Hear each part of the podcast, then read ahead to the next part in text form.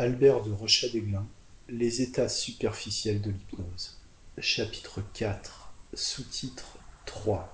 Comment on peut reconnaître l'auteur d'une suggestion? On peut résumer ainsi qu'il suit les principes qui régissent, à de très rares exceptions près, les suggestions et leurs effets.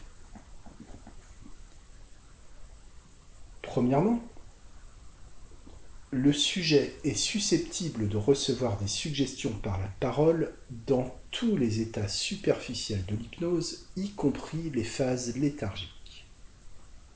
Deuxièmement, l'insensibilité cutanée est la marque à laquelle on reconnaît que le sujet est entré en hypnose et qu'il est devenu suggestible. Troisièmement, quand un sujet se trouve sous l'influence d'une suggestion post-hypnotique, il retombe dans l'état de crédulité, les premiers états de l'hypnose, et devient insensible. Quatrièmement, la suggestion prend d'autant mieux quand elle est contraire aux instincts du sujet qu'elle est donnée dans un état d'esprit où celui-ci est le moins libre de se raidir contre la suggestion, c'est-à-dire dans les premiers états léthargiques. Mais quand elle a pris, il peut arriver que le sujet auquel elle répugne parvienne à se soustraire à son exécution en tombant en catalepsie ou en léthargie au moment où il commence à y céder. Cinquièmement, la suggestion qui s'exécute s'accomplit presque toujours littéralement, ou du moins de la manière dont le sujet l'a comprise au moment même. Sixièmement, le sujet oublie au réveil tout ce qui s'est passé pendant l'hypnose. Septièmement, il suffit pour rappeler le souvenir de ce qui s'est passé dans un état déterminé de l'hypnose, de ramener le sujet dans cet état. La pression d'un certain point du front détermine à l'état de veille, chez le plus grand nombre des sujets, la mémoire de ce qu'ils ont perçu dans une phase quelconque de l'hypnose. Mémoire somnambulique. Je vais examiner maintenant les différents cas qui peuvent se présenter relativement à un attentat commis sur la personne du sujet pendant l'hypnose ou à une suggestion criminelle post-hypnotique. Premier cas. L'hypnotiseur n'a pris aucune précaution et a agi pendant que le sujet était soit en état de crédulité, soit en état de somnambulisme. Il suffit de ramener successivement le sujet dans ces deux états et de faire appel à ses souvenirs relatifs aux points intéressants. Il raconte alors ce qui s'est passé. J'ai eu l'occasion de reconstituer ainsi tous les détails d'une scène qui s'était passée deux ans auparavant entre un hypnotiseur de passage à Grenoble et une femme galante, sujet professionnel, dont le personnage en question avait abusé pendant son sommeil. Deuxième cas. L'hypnotiseur a eu soin d'agir dans l'une des phases léthargiques où le sujet, quand il y est ramené, n'a pas l'usage de la parole et par suite ne peut répondre aux demandes qui lui sont faites.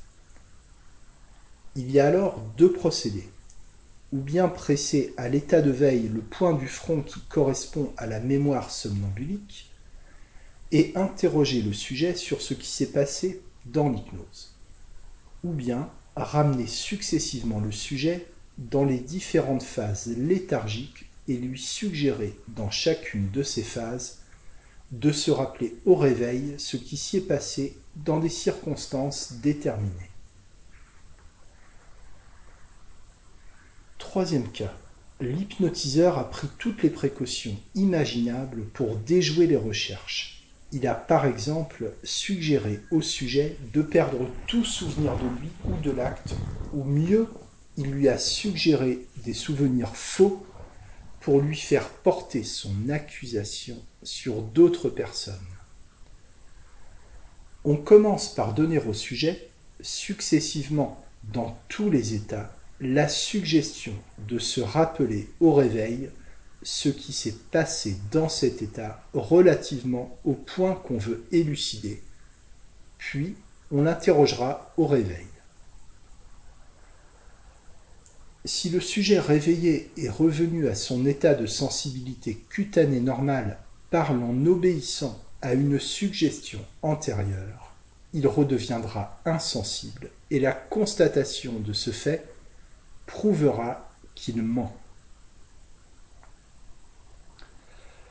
C'est alors qu'intervient le cinquième principe dans la lutte qui va s'engager entre l'enquêteur et la suggestion destinée à le dérouter.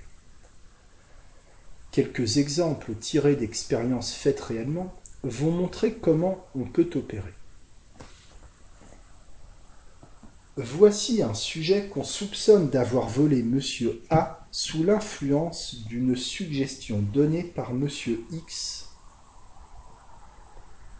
Endormi, il a raconté des histoires dont rien ne permet de constater la véracité, puisque dans tous les cas, il présente l'insensibilité cutanée.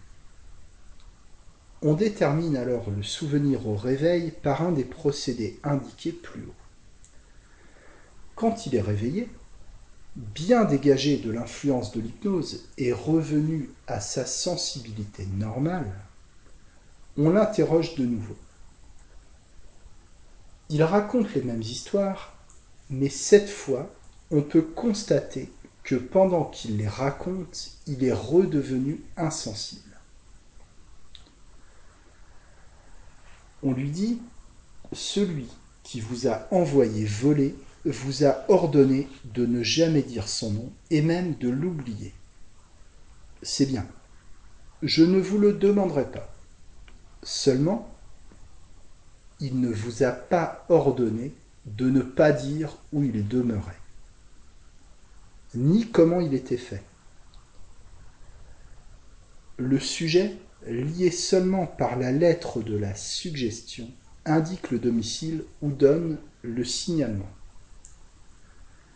Ou bien encore, s'il désigne une personne déterminée et que le critérium de l'insensibilité démontre qu'il agit bien par suggestion, on lui dit C'est bien entendu, c'est monsieur un tel qui vous a envoyé, mais qui vous a ordonné de le dire.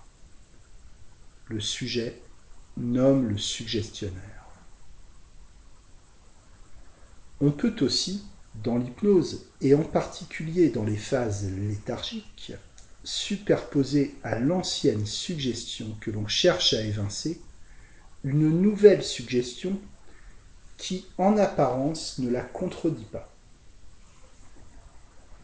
Ainsi, quand vous serez réveillé, je nommerai devant vous différents individus, et quand je prononcerai le nom de celui qui vous a défendu de dire que c'est lui qui vous a ordonné de voler, vous le reconnaîtrez et vous m'affirmerez que ce n'est pas lui. Le sujet, amené par ces différentes suggestions à une tension d'esprit qui concentre toutes ses forces sur un seul côté, ne raisonne plus. Et quand on prononce le nom du coupable, il s'élance comme pour le défendre en disant Non, ce n'est pas lui. Je pourrais prolonger longtemps l'exposé de ces ruses enfantines, qui réussissent presque toujours sans qu'on puisse cependant avoir dans les indications qu'elles fournissent une confiance absolue. L'hypnotisé peut en effet avoir mal vu ou mal entendu pendant son sommeil, comme cela peut lui arriver à l'état de veille. Si la justice opérait constamment à coup sûr, il n'y aurait jamais ni affaire classée ni erreur judiciaire.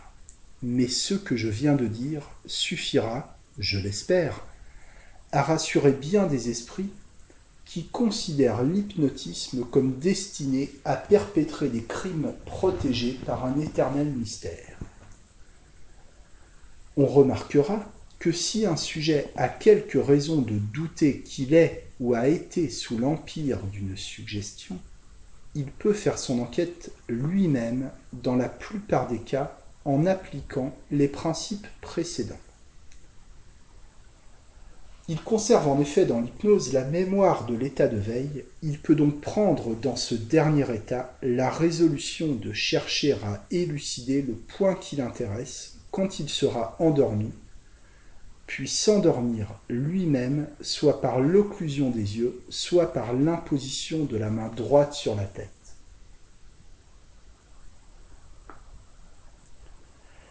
Mais la mémoire de ce qu'il découvrira dans l'hypnose ne se conservant pas normalement à l'état de veille, il devra, avant de s'endormir, prendre la résolution soit d'écrire pendant le sommeil ce qui peut l'intéresser, soit de s'auto-suggestionner dans cet état le souvenir au réveil.